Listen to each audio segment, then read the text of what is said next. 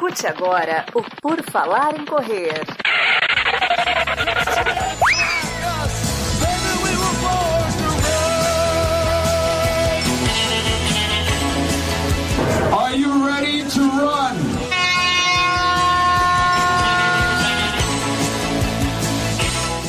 Começa mais um Redação PFC, onde a informação corre até você. Estamos aqui para te informar, para te entreter, para te divertir, para correr junto com você, querido ouvinte.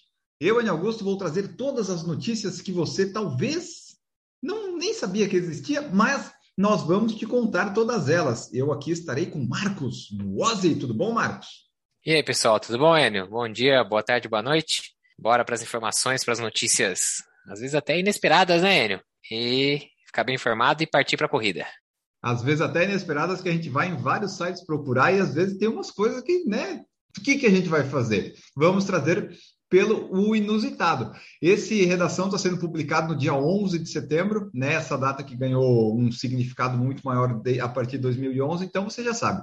Hoje na história estavam acontecendo os atentados lá em 2001 nos Estados Unidos. O que você estava fazendo em 2001? Essa é a pergunta que fica para você refletir e responder para nós depois. Porque tem muita gente que diz: "Ah, eu estava vendo Dragon Ball Z e foi interrompido". Não foi. Isso aí é o efeito Mandela. Efeito Mandela é um fenômeno que, de forma resumida, significa que um grupo de pessoas tem certeza de que algo aconteceu de uma forma, mas não é verdade. Então, nem tinha passado Dragon Ball, nem tinha começado ainda, então você está com uma memória falsa. É, mas então é isso. Aconteceu os atentados, dia 11. O Peter Tosh foi assassinado em 1987 e hoje é o dia do Cerrado. Então, datas muito importantíssimas, né, para você aí seguir, né, o seu dia. Agora vamos às notícias, de fato, trazer para você tudo o que você não deveria deixar de saber. It's time for the news. O Brasil conquistou a medalha de prata na maratona dos Jogos Paralímpicos de Tóquio. Saiu uma medalha na maratona, olha só. Quem que foi, Marcos? Você sabe? Tô sabendo. Não estava até pouco tempo atrás, mas para isso que serve, né? O nosso redação PFC para trazer informações que você ficou de fora às vezes ali, muita coisa acontecendo. Quem ganhou foi o atleta Alex Pires, de 31 anos. Ele conquistou a medalha de prata para o Brasil na classe T46. Sabe o que é a classe T46? Deficiência em membros superiores. E ele conseguiu a prata com o tempo de 2 horas 27.00, cravadinho. O campeão que foi o chinês Li Xiaowan ele fez o tempo de 2:25:50. E o japonês Tsutomu Nagata, com 2:29:33, ficou na terceira posição, completando o pódio. Olha só, tu falou ali da categoria, né, T46. Eu, sinceramente, eu tentei ler antes tal, mas é muita categoria diferente. Até é um problema, né? Na natação teve isso lá do brasileiro que foi reclassificado, essas coisas dá, dá muitas polêmicas disso, porque qualquer mudança de qualquer mínima deficiência que você tenha, você muda de categoria e daí numa categoria que você era muito bom, você acaba sendo um bosta depois. Você não tem mais, né? Você perde a, a capacidade competitiva por uma simples mudança e às vezes tem umas politicagens nesse negócio aí. É, eu acho que deve ser realmente bem difícil de conseguir classificar, né, os atletas e e é isso, não, não causar, não criar injustiças, né, entre eles, né, criar uma competição injusta, né. E até estava observando outro dia que como a, a Paralimpíada distribui muito mais medalhas do que a Olimpíada, né? Obviamente, porque você tem dentro de uma mesma modalidade diversas categorias, né? Então, é, deficiência visual, deficiência de membro superior, deficiência, deficiência em um membro inferior e tal. Então, acaba distribuindo muito mais medalhas do que os Jogos Olímpicos convencionais, né? Exatamente. E, né, nesse ponto aí, o Brasil bateu lá seus recordes, ficou em oitavo lugar com 72 medalhas, 22 de ouro, 20 de prata e 30 de bronze. E nós tivemos aqui do atletismo, né, que eu separei aqui alguns, foram muitas medalhas também. Vou falar pelo menos o ouro aqui do pessoal, que foi o Alessandro Rodrigo no lançamento de disco, a Beth Gomes no atletismo no lançamento de disco também. São classes diferentes, uma é na F11 e o outro na F53. Claudinei Batista no lançamento de disco da classe F56, o Petrúcio Ferreira nos 100 metros, ele da classe T47, o Wallace dos Santos no arremesso de peso na categoria F55, o Yeltsin Jacques que ganhou no atletismo no 1500 e nos 5000 metros na T11 e a Silvana Costa que foi atletismo no salto em distância da classe T11. Ainda tivemos vários atletas na prata e bronze. E no bronze, né, o, o pior caso que aconteceu, não sei se você viu, do Thiago Paulino, que foi no arremesso de peso. Ele, ele ficou com o bronze, mas foi desclassificado, que ele tinha feito um, arremesso super bom, o primeiro arremesso, sabe? Tipo, ninguém conseguiu bater, e daí os outros ele fez meio que, nah, vou tentar e tal, meio que queimou, não fez, e depois de 5, 6, 7 horas veio um apelo lá do comitê chinês, sei lá quem foi, e acabou que ele tinha ele cometeu uma infração que ninguém conseguiu explicar direito, não tinha imagem nem nada, e no final das contas ele ficou com a medalha de bronze, quando nesse caso ele foi roubado. Esse, aí dá para dizer que foi roubado, ele deveria ter ficado para de ouro. É, desclassificaram dois dos arremessos dele, né? E esses, um desses arremessos era o que estava garantido, tinha garantido o ouro para ele, né? Era a maior distância. E aí, com os arremessos que ele ficou, foram considerados como válidos, ele ficou com o bronze. Ah, parece que a China alegou que ele levantou, né? Tipo, teve uma, uma levantada da cadeira uhum. no momento do arremesso. Realmente foi bem controverso, porque a China apelou pedindo isso, a delegação chinesa. O comitê no primeiro momento não aceitou. Aí parece que a China levou imagens depois de não ter sido aceito, a China levou algumas imagens, não sei se de filmagem própria ou o que, que foi. Aí o comitê aceitou, desclassificou esses dois arremessos dele, ele perdeu o ouro. E aí, quando o comitê brasileiro pediu para ver essas imagens. O comitê paralímpico falou: não, não vou mostrar para você. Então ficou, ficou bem esquisito, realmente. Ele protestou na hora do pódio, né? Ele pegou a medalha de bronze, mas ele fez um sinal negativo, dizendo que, na verdade, não era aquela medalha que ele deveria estar ganhando. Ficou uma situação aí meio tensa no momento. Exatamente. E é, é, o que você falou, né? Falaram que ele levantou, é tipo na marcha atlética. Você não pode tirar os dois pés do chão, uma diferença muito mínima. Talvez tenha sido ali um quase nada, mas, né? Alegaram, tiraram e ficou sem a medalha brasileira. Nós tivemos uma notícia que eu achei na internet em inglês, em português ainda não vi nada traduzido a respeito disso, mas parece que a maratona de Tóquio vai meio que subir no telhado, né? A, a, a parece que subiu, né? Parece vai subir não, parece que subiu, né? É, ó, eles estavam lá por causa do estado de emergência que foi prolongado e isso atinge a maratona e daí não vai dar. Aí não vai rolar a maratona de Tóquio que estava marcada para o dia 17 de outubro é, ela normalmente é lá no final de fevereiro, março. Não, pelo jeito não vai dar. Vão ficar só com a de Tóquio dia 6 de março de 22. Essa de 2021, lembra que a gente falou dos, dos Elite, que não tinha muita informação nem nada? Acho que talvez um pouco por causa disso, porque não, sabiam se ia ter mesmo. Lá eles cuidam mais dessas coisas, né? Morre tipo uma, duas pessoas, eles já ficam preocupados. Aqui, né? Vai, vai, vai. Então, acho que já era meio que um sinal, né? Então, Tóquio se a pessoa queria fazer as seis majors de uma vez só, Tóquio já não vai dar. Na verdade, você tem lá nas guidelines do, do evento, né, que se até um mês antes da prova você tiver um estado, eles chamam um estado de emergência uhum. declarado na cidade, já estava escrito lá que a prova seria cancelada nesse caso. A princípio, o estado de emergência em Tóquio é até 12 de setembro, mas é, a expectativa de que ele seja estendido por duas ou até mesmo três semanas é muito grande. E se ele for estendido aí, que seja por duas semanas já, ele já entra no período de 30 dias antes da, do acontecimento da maratona. Ou seja, se essa extensão realmente acontecer, e acho que isso é o mais realmente parece ser bem provável, e caso o pessoal siga o que está na, nas diretrizes da, da maratona, né, que estavam lá no, no, papelzinho, vamos dizer assim, a maratona seria cancelada. Vamos aí aguardar, vamos ver se tudo vai se cumprir, né, as profecias aí vão se cumprir da, da extensão, e se o pessoal vai seguir o que estava escrito no papel. Como o Enio falou, a gente conhece aí que por tradição os orientais costumam seguir esse tipo de coisa, né? Não, não, não costumam dar um miguezinho, achar uma brecha, nem nada assim. E aí, então, parece que a maratona de Tóquio tá na corda bamba aí, não, não, não, parece muito certo de acontecer nesse momento, não. É, vamos aguardar aí os desdobramentos, talvez nos próximos Redação PFC nós nós vamos trazer aí alguma coisa, alguma novidade, alguma atualização, porque tá pertinho aí, né? Em setembro é o mês que começam as majors, aí começa no final do mês e vai até, até novembro. Próxima notícia é uma notícia sui generis. Usain Bolt lança álbum de reggae, mas admite vontade de voltar às pistas. Olha só, Marcos, o, o, o Bolt está tá tentando sucesso em outras áreas agora. É uma pena que a Gigi não esteja aqui, ela que gosta de uma. Como é que, é ela, como é que ela intitula a música? Música praiana? Praiana. praiana. praiana. O Zen Bolt lançou um álbum de reggae. Então, acho que né, pode ter uma relação ali com o tipo de música que a Gigi gosta. Alô, Gigi! Fica aí já, ó, momento off para você adiantado, ó. Curte o, o, o, disco do Zen Bolt aí de reggae, quem sabe você vai ser o estilo de música que você gosta.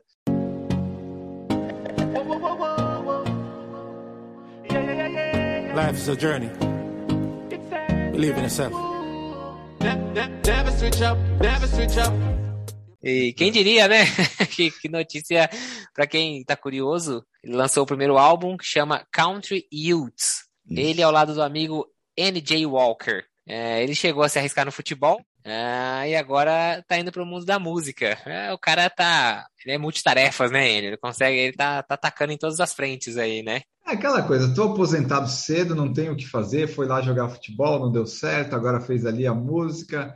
É, eu, eu vi aqui o pessoal na rádio falando que, na verdade, o cara canta, né? O NJ canta e o Bolt fica mais no, no fundo, assim, hey, oh, sabe? Aquelas participação, tipo, né? Só, só deu o nome e tá lá, oh, oh, né? Não, não canta muito, mas ele quer ir, ele quer ganhar um Grêmio, um álbum de platina, um single, ele quer, ele é, ele é ambicioso, mas é que o negócio dele é na pista. A pessoa tem que entender que às vezes ela é muito boa em, em um negócio, né? Na, não quer dizer que só porque você é famoso e tem dinheiro que você vai conseguir. De toda forma, lá ele também falou que ele pensou de repente em voltar né, em 2019, mas o, o, treinador dele antigo disse que, que vetou e agora também seria muito tarde. O, o, a época ideal seria voltar até as Olimpíadas de Tóquio. Mas daí o treinador falou para ele: quando você se aposenta, você se aposenta.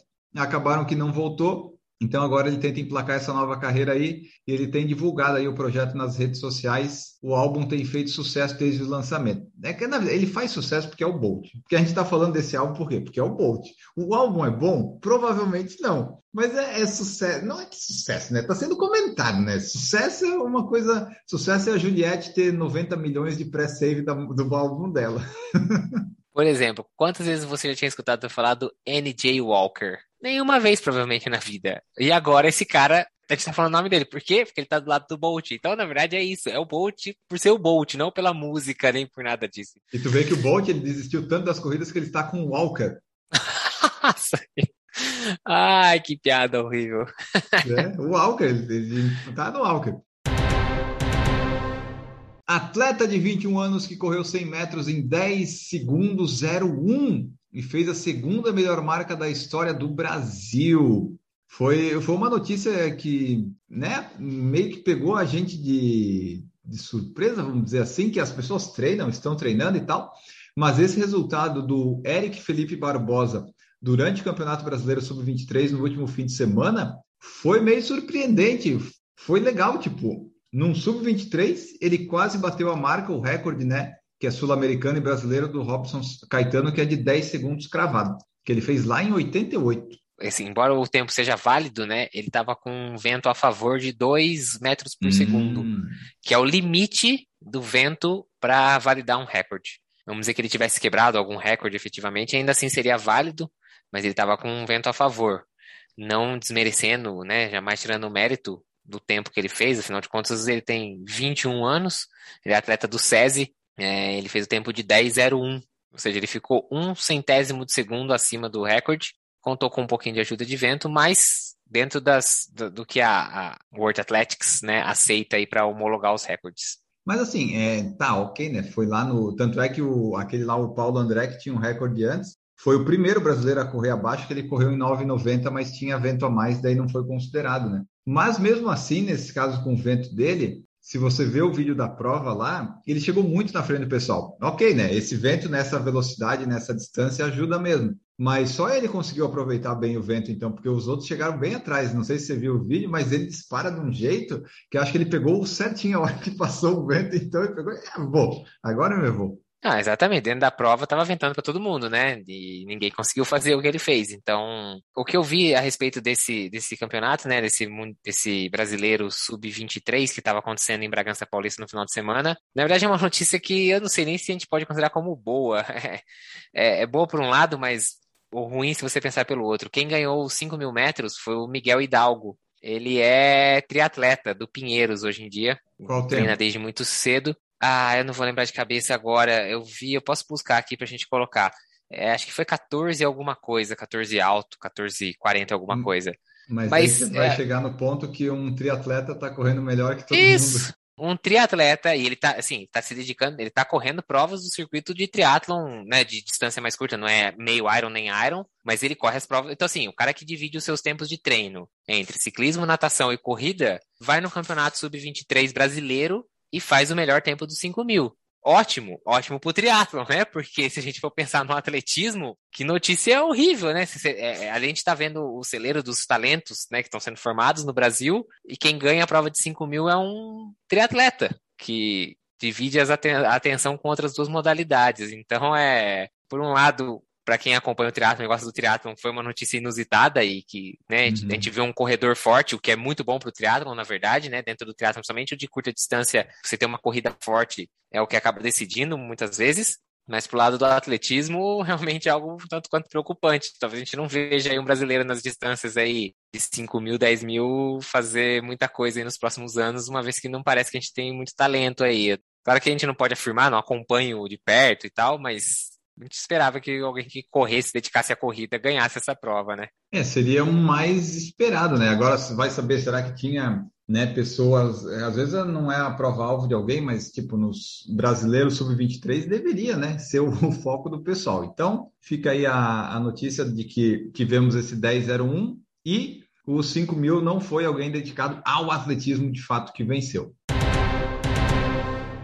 Falando em atletismo, vamos falar do Alisson dos Santos, nosso medalhista de bronze nas Olimpíadas, que nessa última semana que passou ele fez o quê? Ele venceu o, a etapa dos 400 metros com barreiras lá em Bruxelas, da Diamond League. Nessa etapa não participou o, o recordista mundial, né, o Warholm, o norueguês. Mas enfim, o Alisson foi lá, ele era o favorito naquela prova, ele ganhou. E nessa quinta-feira, dia 9 de setembro, ele foi lá e ficou em segundo na última etapa da Diamond League, que foi realizada em Zurique, na Suíça. Ele só perdeu, obviamente, para o norueguês, o Karsten Warholm. Então, confirmando aí que o Alisson está, está muito bem, né? esteve muito bem este ano. A Diamond League é o principal circuito de provas do atletismo do mundo, com 12 etapas espalhadas pelo ano, algumas antes da Olimpíada, outras depois, com uma premiação total de 7 milhões de dólares. Ele ganha essa de Bruxelas e, assim, essa é né, aquela história, né? Você fala, nossa, nós temos um grande talento, um grande corredor brasileiro. O azar, ou sei lá, a sorte talvez, é que o cara nasceu na mesma época que um monstro, assim, uma lenda do, do é. da prova e ficou com a prata na final. Pelo menos é isso, né? A gente vê o cara que, ah, tá, quando o norueguês não tá, ele ganha. Bom, que bom, né? Ele é o favorito e ele vai lá e ele não amarela, ele não, não arrega, ele confirma o favoritismo. É, as marcas dele são, são inacreditáveis. Ele tá realmente numa fase que a gente torce muito para que isso dure bastante, pra gente ter aí, pelo menos, quem sabe, mais duas Olimpíadas vendo o Alisson brilhando aí e quem sabe até brigando pelo ouro nas próximas. Porque ele é novo, 21 anos, né? E eu vi na transmissão da TV, tipo, é a melhor geração dos 400 metros com barreiras da história. Então, né, é, é legal ter um brasileiro lá. Deu ali que tem um norueguês que, né, é um, um cavalo correndo. Então, a, a, boa notícia é que o Alisson tá ali, tá no topo, né? Tem bastante para evoluir ainda e quem sabe, né, conseguir ainda melhores resultados. A Sifan Hassan chegou perto, pertíssimo de quebrar o recorde da milha que era dela mesmo. Lá em Bruxelas, ela tentou bater o recorde da milha que, que já é dela e não deu certo. Você viu essa prova? Não. Essa daí eu estava vendo. Por... Essa daí eu dei sorte de conseguir acompanhar até. Essa eu não assisti ao vivo. Então, o recorde da milha dela é 4,12,33 e daí ela completou essa da Diamond League em 4,14,75.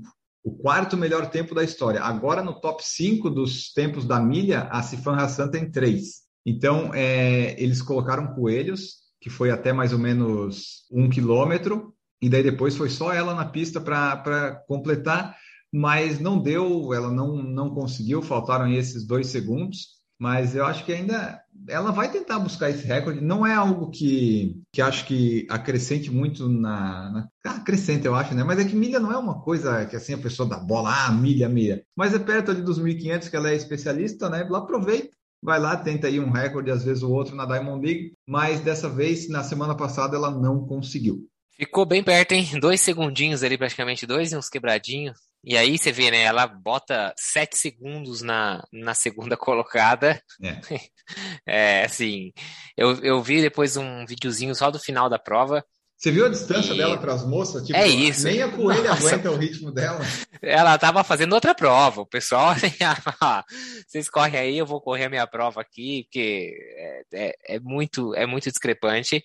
E é isso, é, chega um ponto que o- os coelhos já não conseguem mais, né? Eu vi outro dia a tentativa da quebra do, da milha por parte do- dos homens. Foi incrível que chegou no momento ali, acho que na segunda volta, o coelho já começou a dar uma caída de ritmo. Tinha um norueguês e um, acho que é um australiano na liderança da prova, e eles começaram a empurrar o coelho, assim, tipo assim, sai, sai, sai, que você já tá atrapalhando.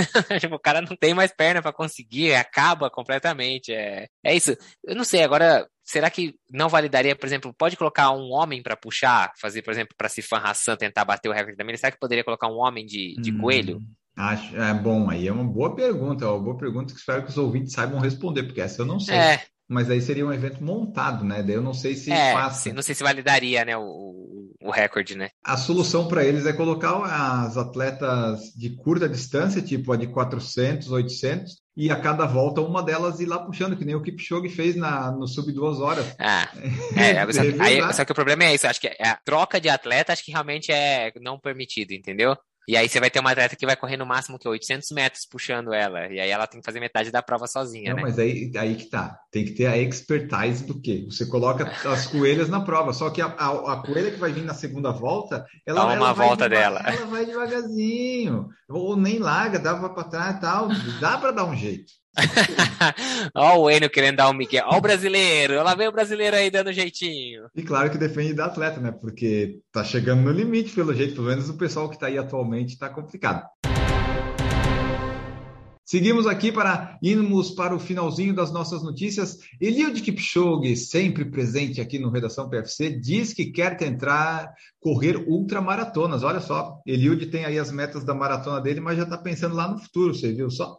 É, ele falou aí, deu uma declaração, talvez está fazendo um pouquinho mais de uma semana essa declaração dele, né? Que ele diz que ele quer ter a sensação ou de correr mais do que os 42 quilômetros, né? Fazer uma distância mais longa, ou talvez fazer aquelas provas de vários dias correndo, né? Então, dias sequenciais, não que, não que você não pare de correr, né? Mas faz, sei lá, 30 km num dia, 30 no outro, 25 no outro, assim, prova sequencial, assim, prova de etapas, vamos dizer assim. Quem sabe a gente não tá vendo aí uma aposentadoria, en- entre aspas, né, do, do Kipchoge das maratonas e daqui a pouco ele migrando aí para as ultras. Será que vamos ter Kipchoge na Conrads daqui a um tempo? Ah, pois é, o que ele falou, que depois que deixar a maratona, quer correr ultramaratona para ver como é que é, correr mais do que 4, 5 dias, ou de uma vez só 70 quilômetros. 70 quilômetros ele corre, tipo, 3, 4 horinhas ele acaba, né? Então a Conrads pode ser, de repente, né? Ele já treina no Quênia com subida e descida. Então aí, ó, o Kipchoge que ganhou aí a medalha de, de ouro na Olimpíada, ele tá aí, né, tentando isso. Isso aí foi uma entrevista que ele deu num, no podcast, o, o Training for Ultra podcast do Rob Stagger.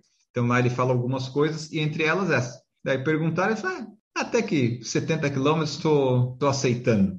Vamos ver, vamos ver o que o futuro reserva. Kipchoge ainda tem mais umas maratonas para cumprir, mas a tendência é que em breve veremos ele lá. Agora a gente só não sabe se vai ser tipo um corredor recreacional ou alguém competindo realmente para ganhar. No caso dele, talvez mesmo como recreacional, talvez ele ganhe do pessoal, né? Já que ele tem uma preparação física boa, um mental bom. Recreacional ele pega um top 5 ali, top 3, né? Tipo, ah, vem só pra brincar, né? E por fim, para terminar aqui, temos que os corredores que irão na maratona de Boston terão que estar vacinados ou testados negativo para a Covid-19. Essa notícia é dessa, dessa semana agora. Então, assim, a gente já tinha dado uma pincelada nisso quando falamos, mas agora é confirmado de fato isso. Os corredores vão ter que providenciar né, o cartãozinho de vacinação lá, que estão vacinados, ou ter aquele teste de Covid para participar da maratona de Boston. Exatamente, eles vão ter que fazer isso para fazer a retirada do bib, né? No bib number, lá, o número de peito, antes do, do- da corrida, que seria a corrida está programada para o dia 11 de outubro. Não vai poder ser um teste com mais do que 72 horas, né? Tem que ser no máximo 72 horas de diferença de tempo, ou a vacinação. Quem testar positivo não vai poder participar da prova. Não tem, não tem conversa, nem com máscara, nem sem máscara, nem Não. de jeito nenhum, mas vai receber o dinheiro de volta. No caso de você ter o teste Ah, positivo, você vai receber o dinheiro de volta e não vai poder participar da prova. Não vão pedir máscaras durante a participação na prova. Eles vão Daí, pedir nesse ali, caso, recomendo. não, não precisa, é, quer dizer, né, na- no meio lá é meio que assim, você está vacinado, o seu deu negativo, a chance de ter ali já o, a, vamos dizer, a imunização de rebanho ali vai ser praticamente 100%, né? Então é, é difícil tá. ter algum caso mesmo para transmitir. Exatamente. E aí só vão pedir ali que nos ônibus, né? Porque eles fazem a largada em Hopkinton, não é isso? O nome da cidade é uma coisa assim. Isso. Então tem os ônibus que saem de Boston para lá, eles lá eles sim eles vão pedir que o pessoal use máscara e tudo mais mas a corrida mesmo não vai ser, não vai ter necessidade, não vai ser obrigatória a utilização de máscaras. Então, se você vai para Boston, saiba que tem que estar vacinado. Os brasileiros que querem tentar ir já sabem, né? Porque para conseguir entrar nos Estados Unidos tem que ter a vacina, fazer umas quarentena louca, ou você pode ser jornalista, né? Jornalista com coisa para trabalhar, você consegue entrar sem fazer quarentena. Hoje em dia a fronteira continua fechada, certo? No dia do podcast a fronteira ainda está fechada, ou estou errado? Sim, é, não tem. O pessoal que. Acho que o pessoal já meio que desistiu aí, os brasileiros de Boston, não sei. Eu não, não, não apostaria, né, minhas fichas nisso, nem meu, meu dólar. Seu dólar não sei quanto, mas se for em real, haja real, hein? Vai levar esses dólares, hein? Meu Deus é do céu. É verdade. Então era isso, pessoal. Essas foram as nossas notícias estimadas aqui. Foi bastante notícia em barbaridade no, no, no cardzinho, na capa do YouTube, na imagem do, do Instagram, vai ter todas essas notícias que a gente falou. Então você acompanhe lá, ouça o podcast. Fique à vontade sempre para contribuir, mandar sua sugestão aqui de, de notícias. Como a gente acabou achando bastante assim, não, não utilizei aqui que o pessoal mandou, mas a ideia é boa porque eu perguntei, ah, o que vocês querem que a gente fale de notícia? Chegou aqui para falar da Night Run Costão do Santinho, que vai acontecer dia 18 de setembro aqui em Florianópolis, e da Meia de Floripa 2021-22. Então, talvez seja um quadro que a gente possa colocar quando faltar notícia, trazer as corridas que vão acontecer nas próximas semanas, sabe? Agora que está voltando meio que as provas, para trazer para o pessoal, de repente uma em São Paulo, uma no Rio, essas coisas, podemos trazer. Hoje a gente não vai falar isso porque tinha essas notícias que deu para preencher, porque, afinal de contas, você prefere saber quando que vai acontecer uma prova ou que o Bolt lançou um álbum de reggae? Porra, lógico que é o Bolt, né? Não tem. É o raio é, de, de Bolt. Não, não tem porquê.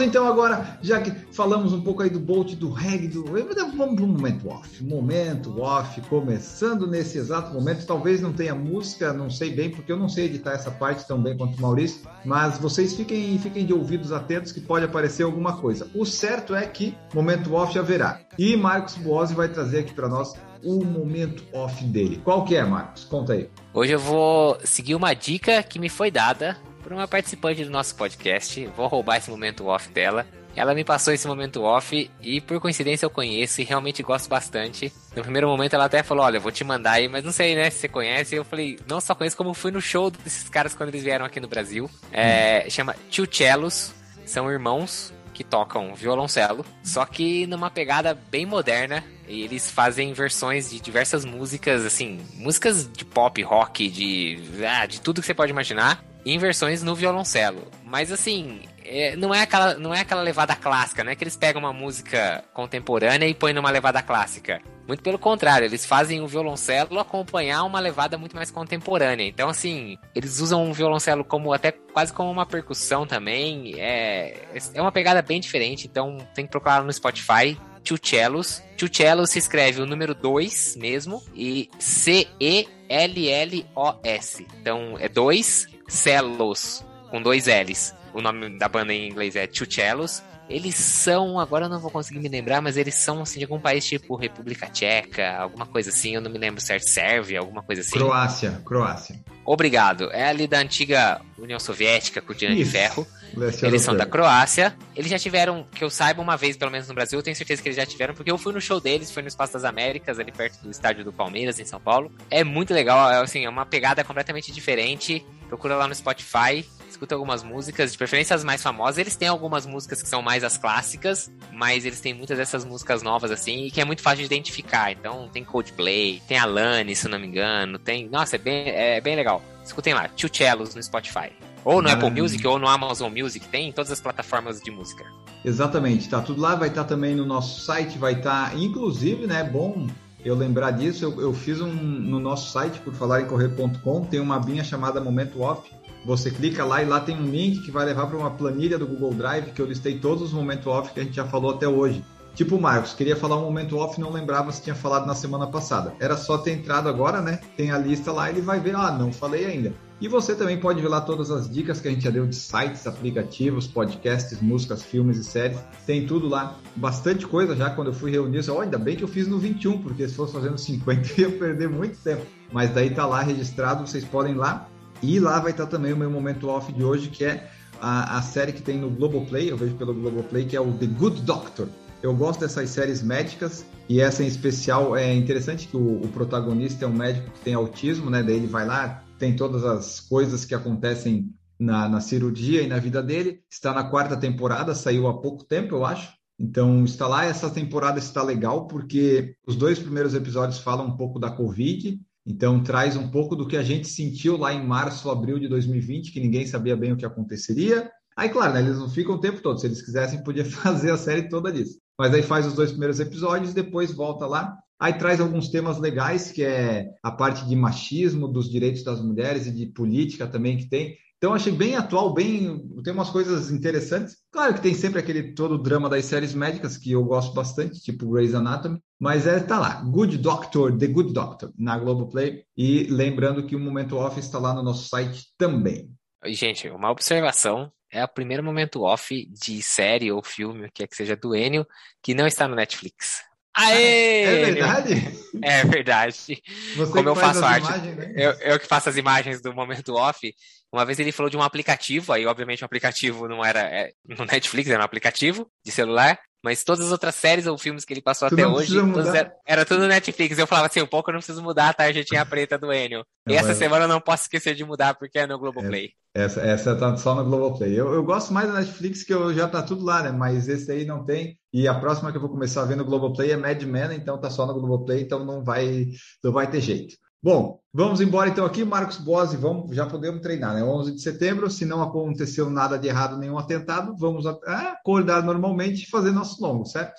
É, exatamente, a gente acordou às 4 horas para escutar o podcast, agora deve ser mais ou menos umas 4h30 alguma coisa, porque, né, o episódio vai ter uns 30 e poucos minutos, quase 40. É, tomar um cafezinho e, ó, sair para correr. Bora, pessoal, bora pra pista, bora correr, que hoje é dia de longão. Isso aí, vamos lá. Esperamos que vocês tenham ficado bem informados, bons treinos e depois contem para nós também quanto você correu nesse fim de semana. Um grande abraço, tchau!